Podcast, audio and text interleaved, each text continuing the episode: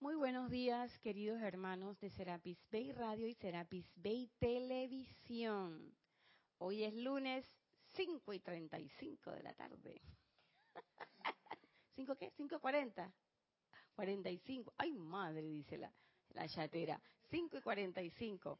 Bueno, hoy tuvimos una apariencia de dificultad, pero nada que no se pueda eh, liberar con el poder de la invocación y sobre todo de la llama de la ascensión.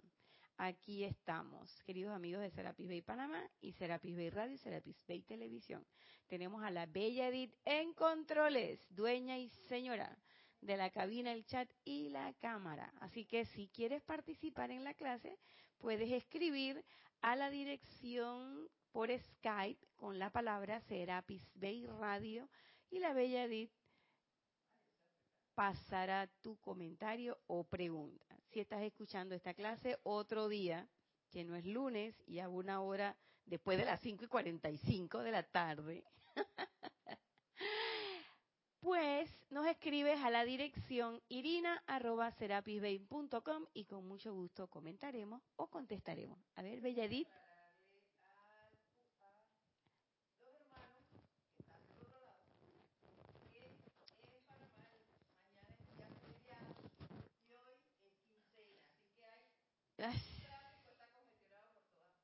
Sí. Y me tocó, me tocó una ambulancia en un tranque, ay que yo imagino que el señor de la ambulancia iba, iba tan preocupado, iban con bueno, sí, está prendido, dos rayitas. ¿Tú has visto? Bueno, pues. Sí, sí, sí, sí. Hoy es, hoy es un día y salimos a tiempo.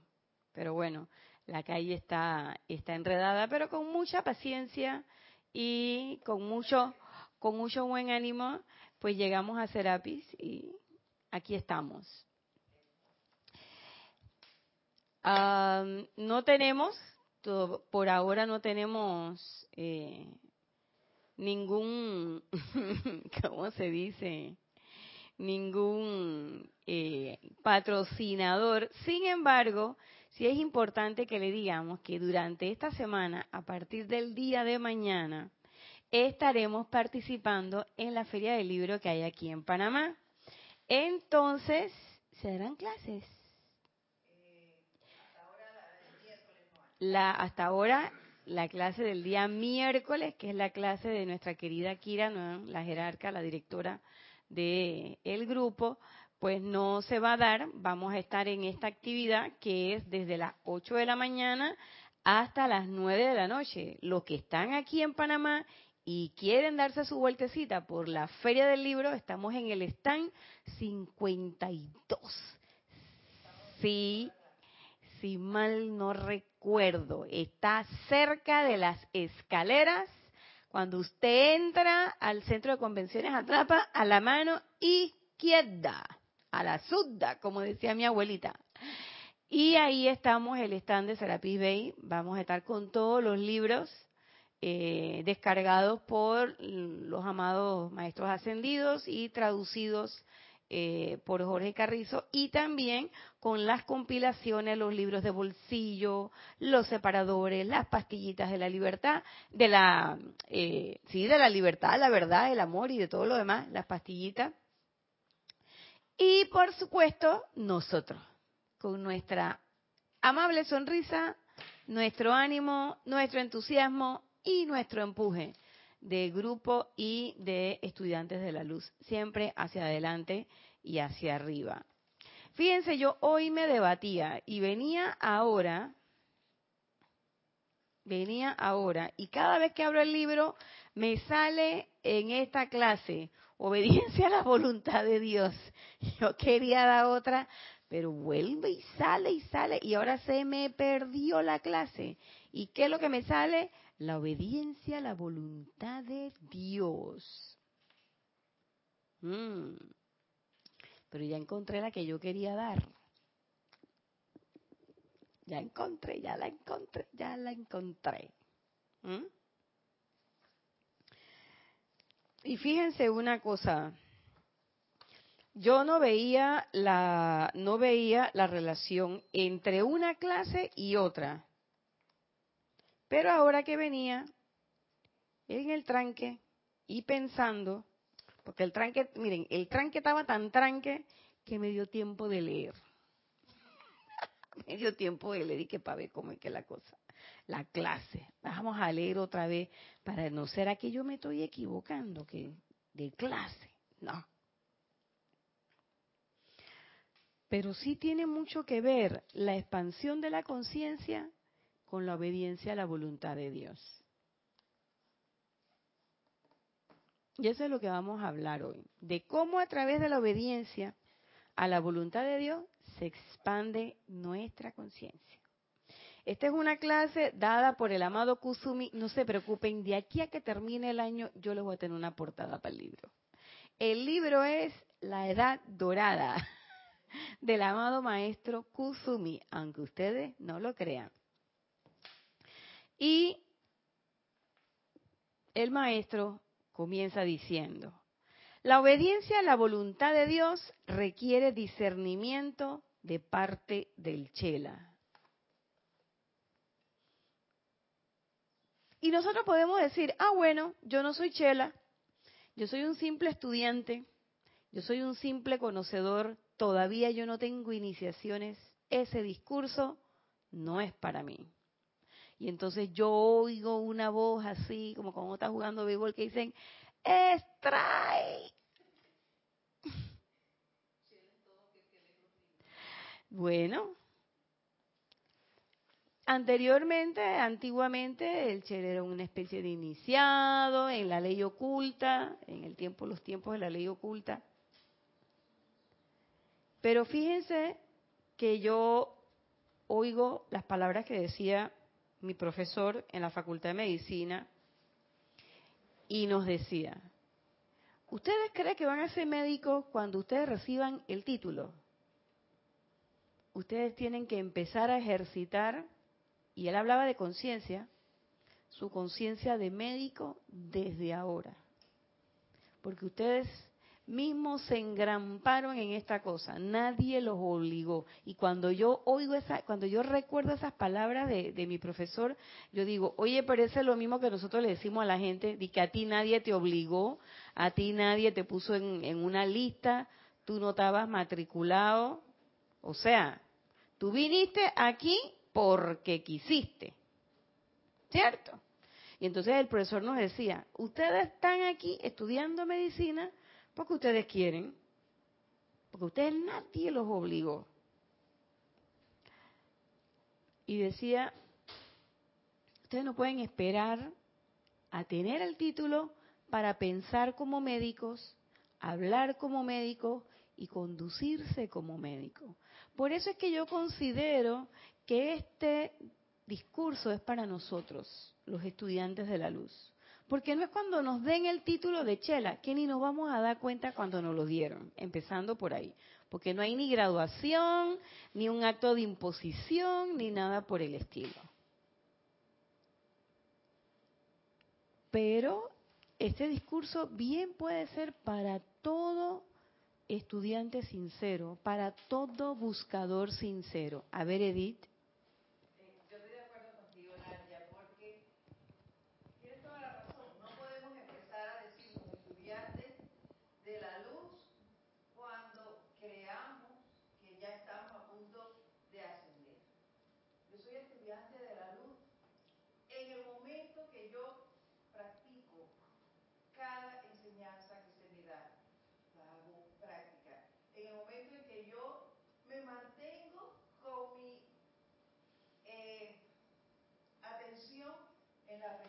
Ah, oh.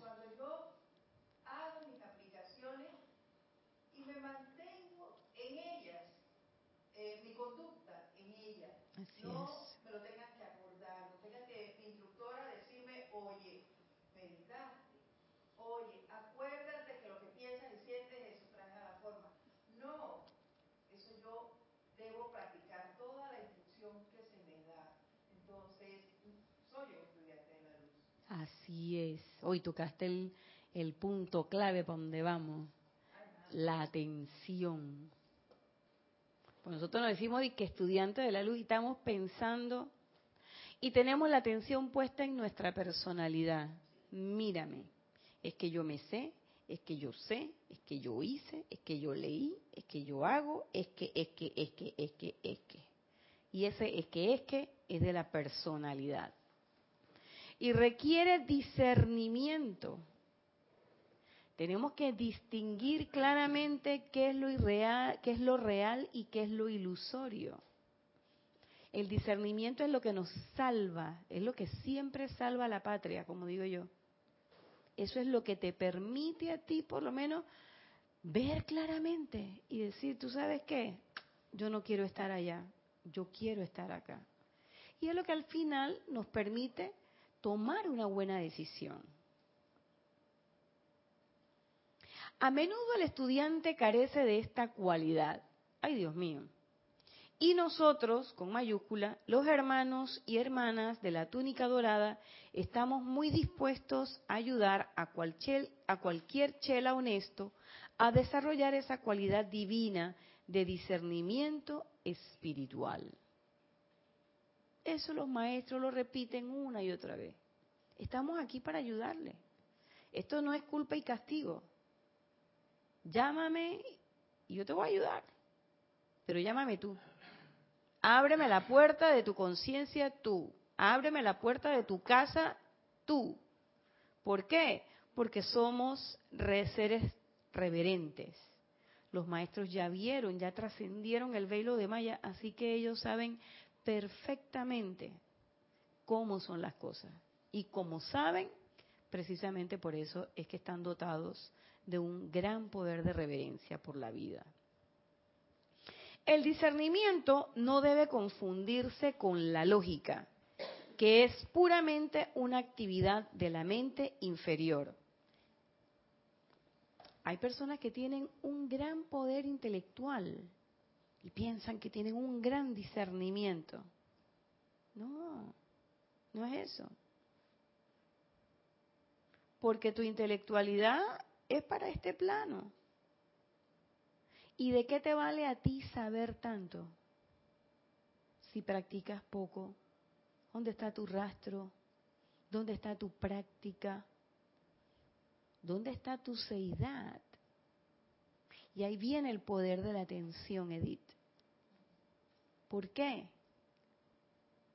Porque yo no puedo expresar una seidad si yo estoy plenamente concentrado o concentrada en mi personalidad el engrandecimiento de mi personalidad.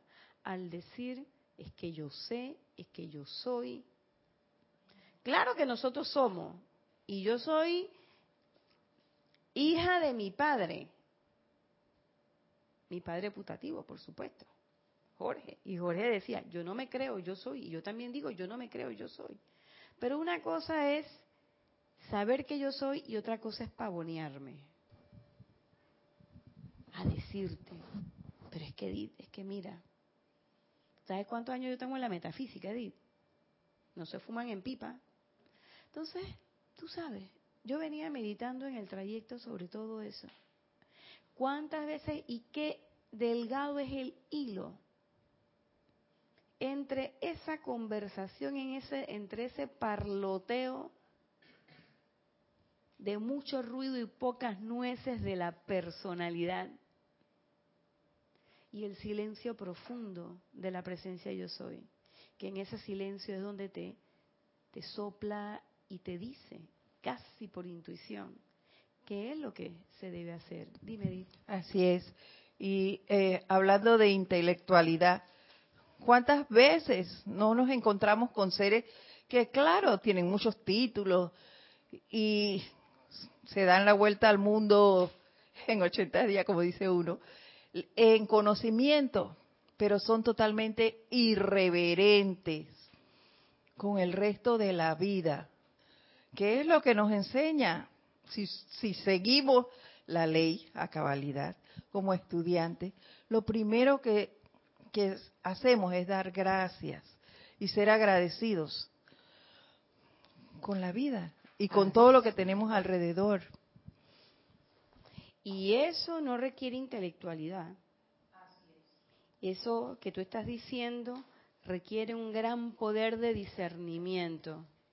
Y fíjense que yo veo que el discernimiento va muy de la mano con la manifestación del amor y de la reverencia. Porque quien discierne bien, ama. Y es reverente con la vida. Y el que es reverente con la vida, ama porque ha discernido bien. Y el que ama, como ha discernido bien, es reverente por la vida. Es, parece un juego de palabras, pero no lo es. Es la forma, es la, más que la forma, es la esencia pura de, esa, de ese elemento de discernimiento, que es más que tomar una decisión, mucho más porque te permite no solamente tomar una decisión, sino sostenerla. Sostenerla. Y fíjense que como yo les dije en clases anteriores, es una llama que yo muy poco invocaba, el rayo dorado, muy poco. Porque es que uno siempre está buscando que si la salud, que si la cuestión con la finanza, ay, que si la llama violeta por todos los problemas y todas las cosas que el rayo azul por el orden divino y la cosa, y cuando uno tiene hijos, más todavía. Entonces, todo, de, ¿sabes? Todos los rayos. Y el del discernimiento es lo, es lo último que se nos ocurre, por lo menos a mí, yo lo reconozco. Será el último, uf. Y mire que caigo en la cuenta de que este espacio, cáliz de amor,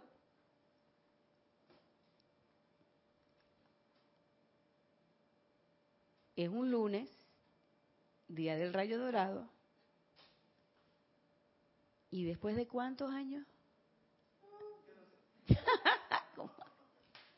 es que venimos a darle chance al maestro Kusumi.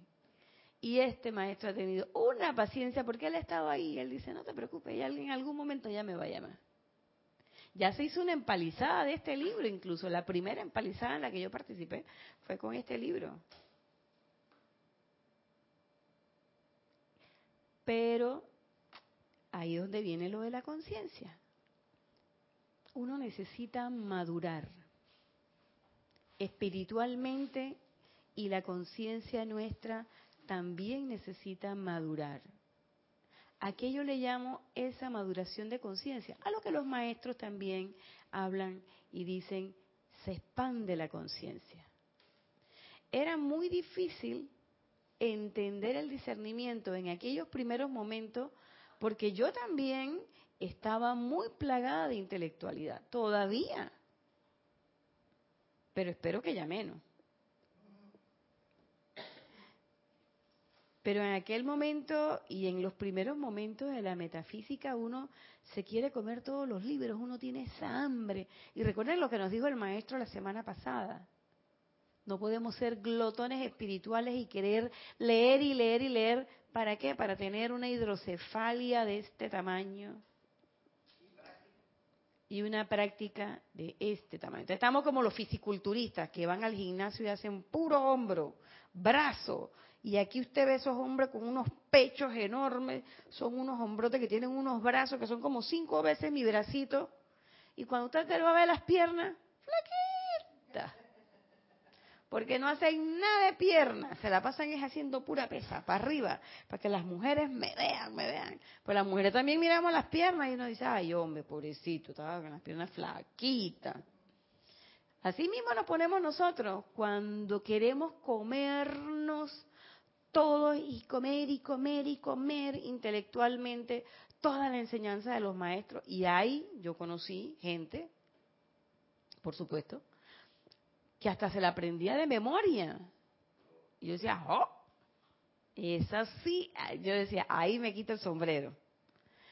Como quien se aprende el libro sagrado de la Biblia, o el Talmud, o el Corán, para decirte en Mateo 25.3, Tesalonienses 18, no sé qué. Y yo admiro a la gente que hace eso, porque tienes que tener esos archivos mentales, intelectuales del mental inferior, eso requiere también una, un cierto nivel de maestría, este nivel del Rex Mundi, poder tener todos esos archivos bien ordenados de tal manera de que tú sepas cuándo recitar qué versículo y de qué manera. Hay gente que en otros elementos, por ejemplo, yo conozco una persona que se sabe muchos poemas y tiene un verso para cada situación y te lo recita y tú dices, oye, pero este de dónde saca tanta cosa, pero lo tiene bien ordenado, se lo sabe, igual que la gente que se aprende las máximas en latín, en griego o de los grandes, en español, en su idioma, en lo que sea, pero se la sabe y entonces tú sabes, esto lo dijo Aristóteles, esto lo dijo Séneca, esto lo dijo Jean-Paul Sartre, esto lo dijo Simone de Beauvoir, esto lo dijo, qué sé yo, qué se me ocurre a mí, Albert Schweitzer, esto lo dice Einstein, esto lo dice cualquier otro filósofo. Y entonces son un dechado y tienen esos files ahí pa, pa, bien ordenaditos. Nosotros también, cada uno en su, en su expertise, a veces tenemos unos files ahí de anatomía y que cha, cha, cha, cha, y sabemos cómo se llama este hueso, cómo se llama esta inserción, cómo se llama. Lo hemos practicado. Pero fíjense que aquí yendo a la práctica de mi oficio o de la ocupación que en esta vida esta individualización de la presencia yo soy decidió escoger ser médico, uno tiene todos esos conocimientos teóricos para ponerlos en práctica. Yo no tengo esos conocimientos teóricos nada más para decir que los tengo soy médico, los practico. Y tenemos muchos conocimientos de muchos aspectos. Y en mi expertise particular, que es la salud pública, pues no solamente tengo que saber de medicina biológica, física, sino que tengo que saber de muchas otras cosas. ¿Pero por qué? Porque las debo poner en práctica. Entonces, haciendo las semejanzas, el parangón, igual un estudiante de la luz, nos leemos todos estos libros, nos introducimos en todas estas enseñanzas de los maestros con un solo objetivo, poder expandir nuestra conciencia y encaminarnos en el sendero de la ascensión. Pero la expansión de conciencia no se da solamente por leer ni se da porque yo solo con mi libro me pongo a conversar. Ni se da porque yo practico en mi microespacio. Se da porque tengo una práctica de la vida cotidiana. Porque estoy en contacto con esa presencia yo soy. Se convierte más que en un aspecto religioso se convierte en un aspecto de vida. Y por eso es que nosotros decimos la metafísica y la enseñanza de los maestros ascendidos no es una religión, es una forma de afrontar tu vida. Y tú lo decías bien, Edith, tú adquieres una conducta que no es, ¿cómo les diría? No es... Eh, artificial, porque cuando es artificial, se nota.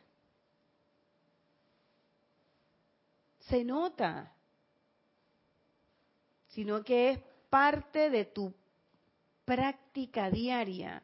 Y tú practicas no como quien dice, ya la vida, tengo que correr cinco kilómetros porque quiero ir a la maratón de Boston ay, pero tengo mucho sueño, sino que uno dice, chuleta, a las cinco y media me tengo que parar porque tengo que ir a tata, tengo media hora para meditar, ponte las pilas, Nadia, vamos, plap. Y uno medita. ¿Y uno medita cómo? Solito, en el cuarto de su casa, donde nadie te está viendo, donde no hay nadie que esté que ay, mira, la Nacha está meditando. Estás tú solita. ¿Quiénes te están viendo? Mis dos chihuahuas. Porque mi hijo no está conmigo. Mi hijo tiene su cuarto y los vecinos están allá. Y yo vivo por allá arriba en un palomar, o sea que ni el vecino de enfrente me ve, porque el vecino de enfrente es, son los pericos y los pajaritos que andan volando por ahí. Entonces, ese es un acto que es de uno. Es un acto que uno lo hace porque uno lo quiere hacer, lo disfruta, pero además porque uno sabe que ese es el momento preciso, ideal, en que yo hago silencio, me aquieto, pap, y me conecto. Y eso me llena para todo el día. Y lo repito, ya lo tengo, ya me gusta tanto, lo tengo tan conmigo, tal. La cosa está ahí, que no digo que, ah, no, eso es fácil, sino que por el contrario digo, hey, tengo media hora en el almuerzo, vamos para la meditación. En la noche, vamos, vamos a darle. Dime, Edith. Te iba a decir, primero que nada, que la práctica de la enseñanza se ve, porque a, medida que tú vas practicando, tú vas cambiando. Entonces los cambios en ti se van a notar. Se notan. Eso era un comentario mío. Ahora, Emilio Narciso desde Caracas, Venezuela, dice, buenas tardes Naya y a todos, Dios los bendice. Buenas tardes Emilio, Dios te bendice hasta la bella Caracas. Un abrazo de luz y besitos de miel para ti. Tengo una pregunta. Ay, Dios mío. ¿Puedo entender el discernimiento como una cualidad que está activa 24/7? de la cual depende que nuestra atención se concentre en la presencia o se diluya en el mundo de apariencias? Mira, sí, sí. La cualidad de discernimiento es para ejercitarla, no es algo que te van a dar, no es algo que alguien nos va a dar. El maestro no va a llegar con una cajita de que coge, Nacha, aquí está tu cuota de discernimiento de hoy. Es una cualidad que es menester ejercitarla todo el día, todo el día, sobre todo en algunos momentos en que nosotros en algunos momentos en que nosotros creemos que no lo necesitamos. Por ejemplo, una cosa muy sencilla. ¿Qué decides tú en medio de un tranque? Tranque a la izquierda, tranque a la derecha, tranque para arriba, tranque para abajo, tranque para el frente y tranque para atrás. ¿Qué tú prefieres? ¿Qué tú decides? Si tú dices, chuleta el tranque, pero acto seguido tú dices, qué oportunidad.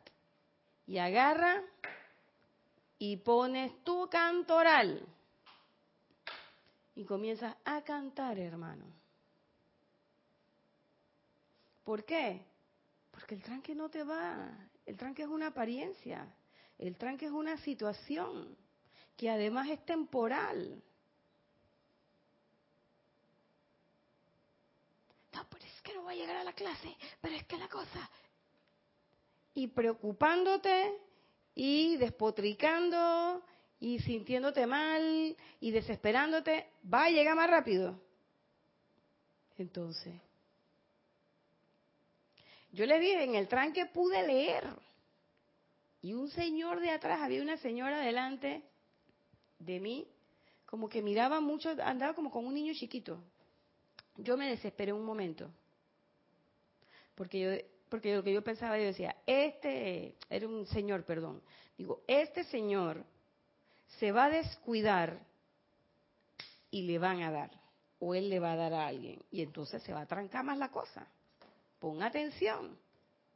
¿Dónde está tu atención?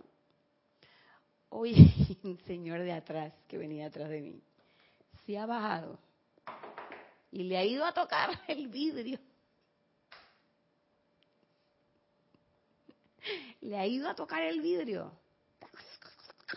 Y yo veía la cosa y las manitos.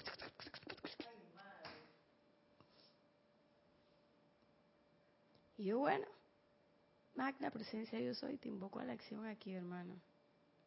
Ahí hay una presencia y hay una presencia. Asuman el mando, toma tu poder y control, produce tu perfección y mantén tu dominio.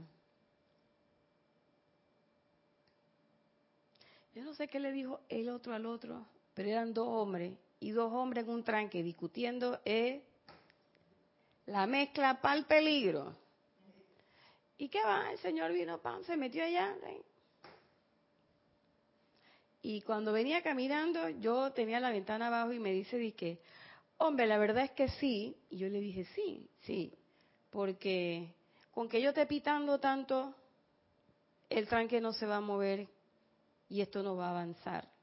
Así que es verdad, vamos a tomarlo con calma. Yo nada más que levanté la ceja y dije, ¡ay, madre! claro. Yo no sé qué le habrá dicho el señor allá adelante. Yo no sé qué hablaron, pero yo me acuerdo, yo lo veía que él cuando antes de que le bajaran la ventana y le podíamos haber puesto un pito. Yo tenía las ventanas arriba, pero después las bajé y trataba como de escuchar, tú sabes, ahí mi dosis de curiosidad. Estaba roncando, estaba roncando. Eh, tratando de escuchar qué era lo que hablaban, pero no escuchaba. Ellos empezaron a hablar, qué sé yo, papá, papá, y el señor se vino, se montó en su carro, listo. Y claro, el tranque siguió porque las luces estaban muy cortas, porque había muchos carros, todo lo más.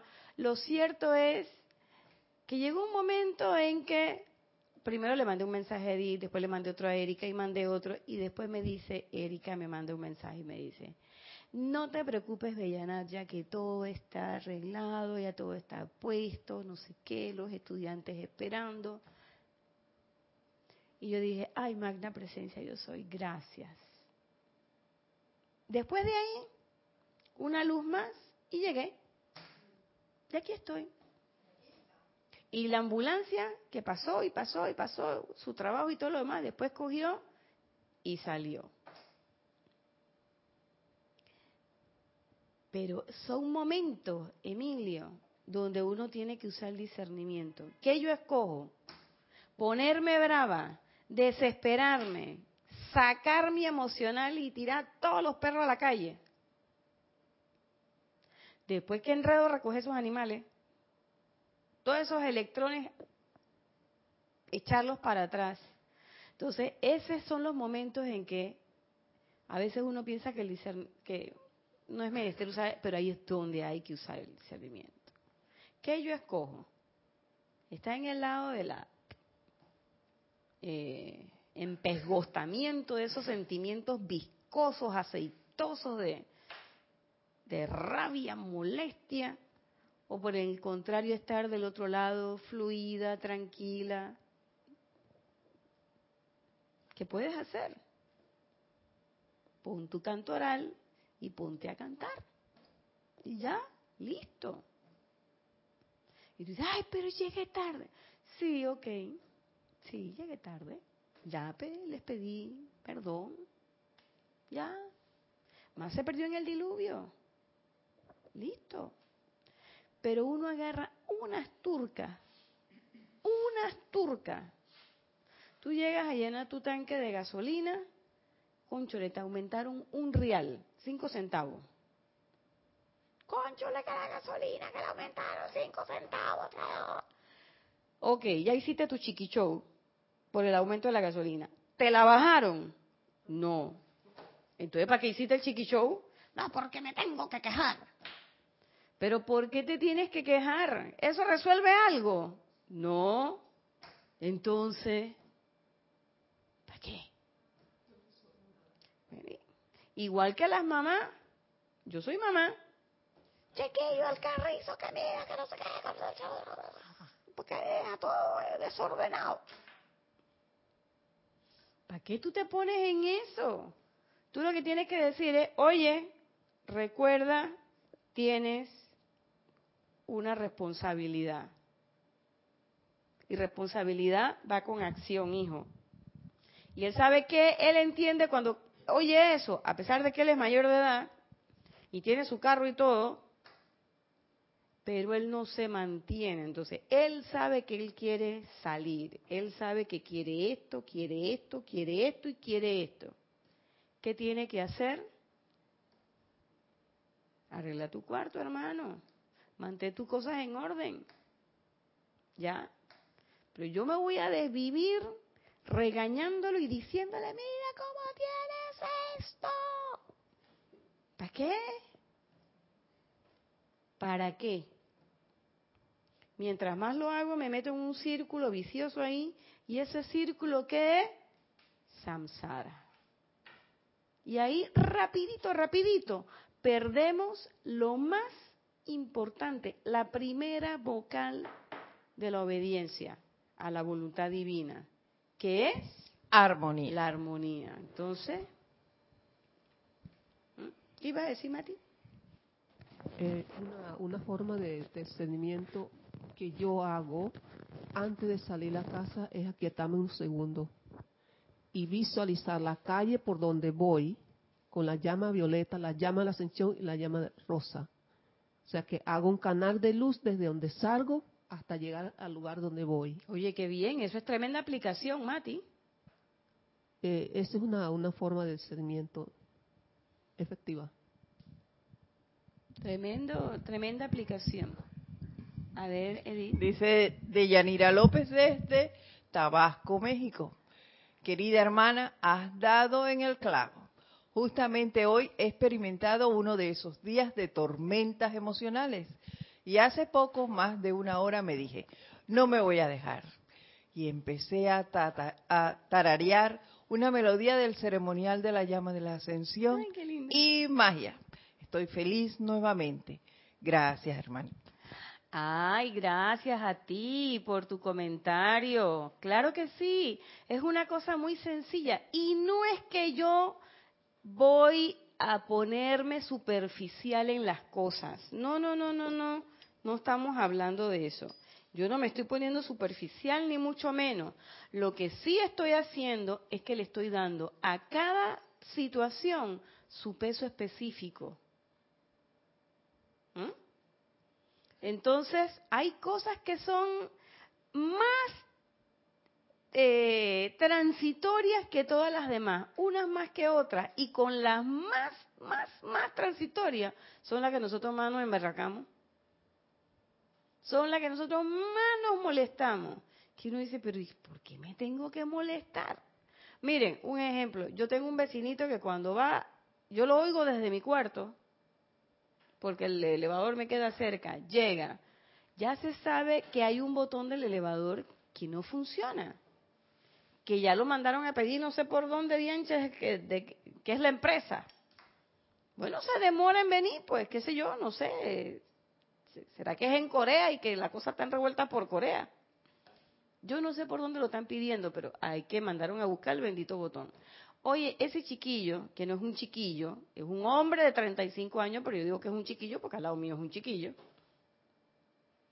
Llega y aprieta el, aprieta el botón que sabe que está dañado. Hay dos botones. Oye, ¿por qué aprietas el de allá? Aprieta el de acá, señor. Si este es el que sirve. Ah, no, yo aprieto el de allá. Y entonces empieza y le pega. Y yo digo, pero ¿por qué le pega al botón? Eso no va a hacer que el botón se encienda. Ya el botón está dañado. Ya nos dijeron, con que toquen el de abajo, él viene de todas maneras. Pero, y tú dices, entonces, cuando tú lo ves, está molesto. Sí, porque no sé qué, porque no. Digo, pero yo, para mí adentro yo pienso, digo, pero ¿por qué te pones bravo? si ya hicieron una reunión para explicarle a todo el mundo del edificio qué era lo que estaba pasando con el botón, tú no entendiste eso en la reunión, oye, porque coge rabia. Entonces, facilito pierde la armonía con cualquier cosa. Y después nos preguntamos, oye, ¿por qué me siento mal? Ah, bueno, pues. Eh, ¿Por qué tengo esta apariencia? Pero si te la pasas siempre disgustado. Porque me cae mal la comida. Oye, me cayó mal. Oye, pero es que con la rabia que cogiste.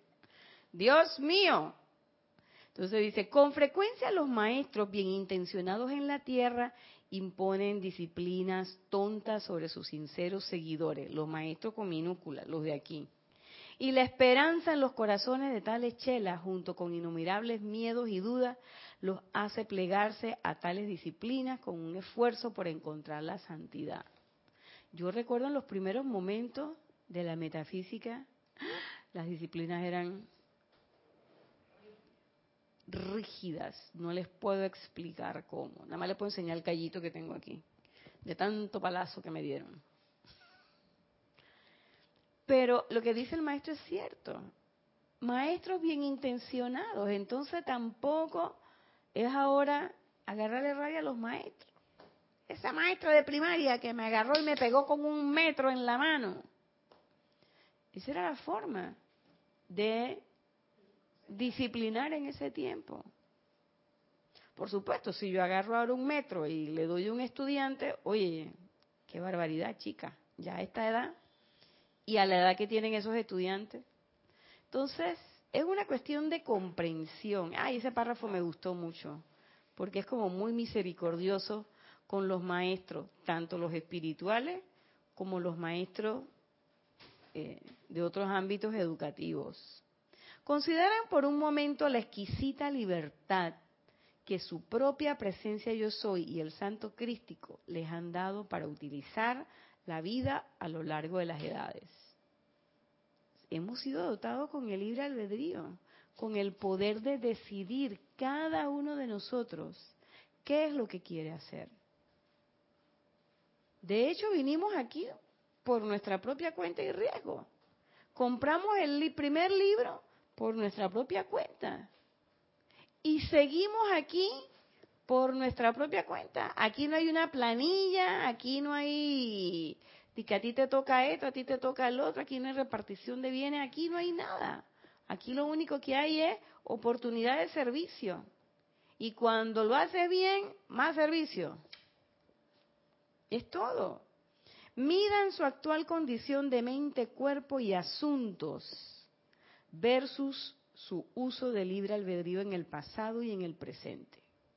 Y luego honestamente acepten la verdad de que cualquier angustia o discordia resulta únicamente de su propio abuso personal de tal libertad y de su escogencia de libre albedrío para desobedecer la ley de amor.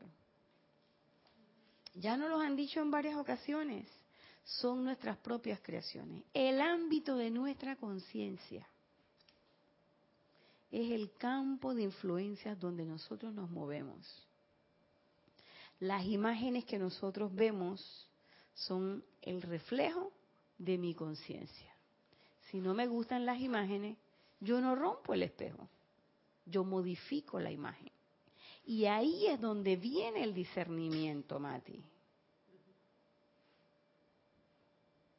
¿Qué es lo que yo quiero modificar? Ay, yo me quiero quitar tres rollitos, este de aquí, este de acá y este de aquí. Ay, no, pero espérate, que esta cola no, así no. Y quiero tener los ojos verdes. Y quiero tener la boca como Angelina Jolie. Eso es externo. Entonces ahí como que tu discernimiento no está siendo del todo claro. Porque estamos hablando de estudiantes de la luz. Si tú eres un estudiante de la luz, tú dices, ay, yo quiero desarrollar, tú sabes qué, compasión. Amada Kuan Y tú dices, aquí vamos. O yo quiero desarrollar la cualidad divina de el amor por mi prójimo amada Lady Nada, venga y enséñame cómo es que se hace con eso de potenciar los valores de mi hermano. Y calladita, enséñame. Yo quiero desarrollar la cualidad de sanación. Bueno, voy a hablar con Lady Meta eh, y el maestro Hilarión y la Madre María. Pero si tú te pones a ver y que no, que yo me voy a cambiar esto, me voy a hacer la papada y me voy a hacer la liposucción y ahí no hubo discernimiento. ¿Por qué? Porque no estás diferenciando lo real de lo ilusorio y estás poniendo todos tus empeños en una cosa que tarde o temprano vas a tener que despojarte de ella, de este vestido, para poder seguir evolucionando más adelante. Entonces, apegarte a estas cosas, apegarte a, a, tu carro, a tu casa, a tu mesa, a mi copa, a mi libro, a mis cosas, ahí no estás usando el discernimiento. Por el contrario, estás hermanándote con la ilusión. Dime, Mati. Eso sería esto discernimiento humano. Mm, no diría que discernimiento humano. Eso no es discernimiento humano. Es un pensamiento humano simple. El discernimiento es cuando yo estoy hablando del pensamiento con la presencia. Y en ese momento, si tú quieres saber, hombre, página 7, magna presencia yo soy. Devélame la actitud correcta que yo debo asumir en esta situación. Muéstrame a través de la visión interna todos los detalles que es menester que yo cumpla para que esta situación se ordene, no para que esta situación salga como yo quiero. El decreto lo que dice es para que esta situación se ordene en orden divino. ¿Cuál? El que sea. El asunto con nosotros es que nosotros queremos hacer eso, crear disque, disque discernimiento humano. No, no, no, no. ¿Qué discernimiento humano de dónde? O conectas con la presencia o no conectas con la presencia. Así de sencillo. ¿Cómo voy a desarrollar el discernimiento, que es una cualidad divina? Si yo no invoco nunca a ninguno de los seres, si no lo pongo en práctica, y lo único que quiero es leer y leer y leer y que otro me diga qué es lo que yo debo hacer. Si no practico, eso es vital.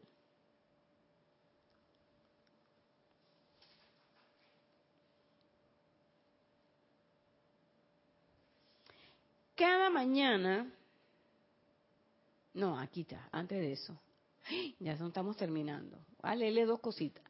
El chela deberá querer, está con mayúscula cerrada, hacer la voluntad de Dios y ser lo suficientemente perspicaz para saber qué están haciendo las disciplinas ofrecidas y qué harán en el futuro para elevar sus energías personales de la inarmonía a la paz de la limitación al suministro opulente, de la enfermedad a la salud. Pero si no invocamos, Mati, a la presencia yo soy, ¿qué te va, qué te va a decir la presencia? No te va a decir nada si tú no la llamas. Dice que no, ella sabe qué es lo que yo necesito, ella por ahí me dice algo. No, señor. Habla, llama.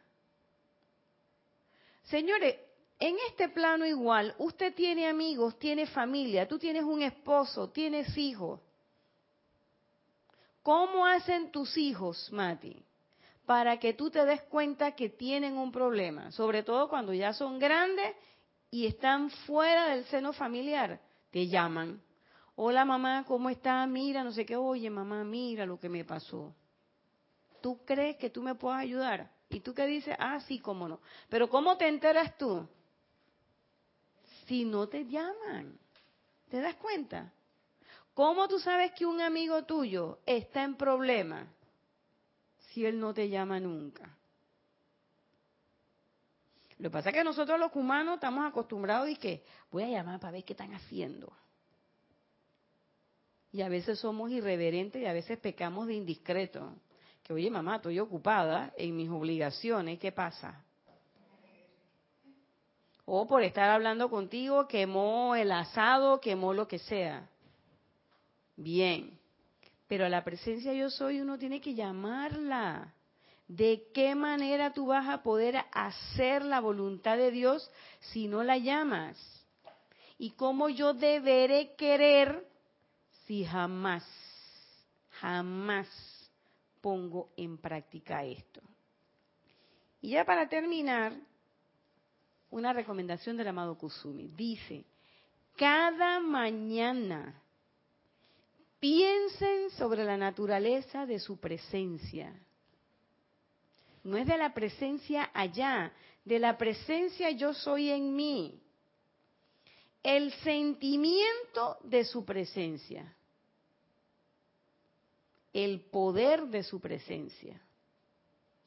La maestría de su presencia contemplenla quietamente por unos momentos. ¿Eso qué es? Medita.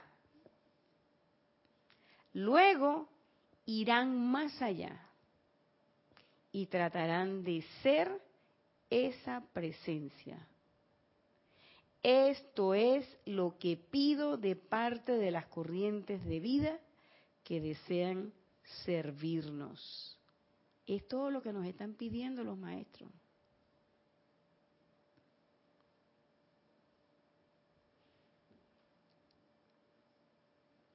Si ustedes comenzaran la encarnación activa de la naturaleza de su santo ser crístico, o sea, si nosotros empezamos a creer que realmente somos esa presencia yo soy y a ser esa presencia yo soy, encontrarían que el cambio en la acción vibratoria de sus cuerpos internos será tan confortable que querrán incrementar el tiempo que emplean en este servicio de disciplina en el nombre de Kusumi. Los amo más de lo que pueden saber.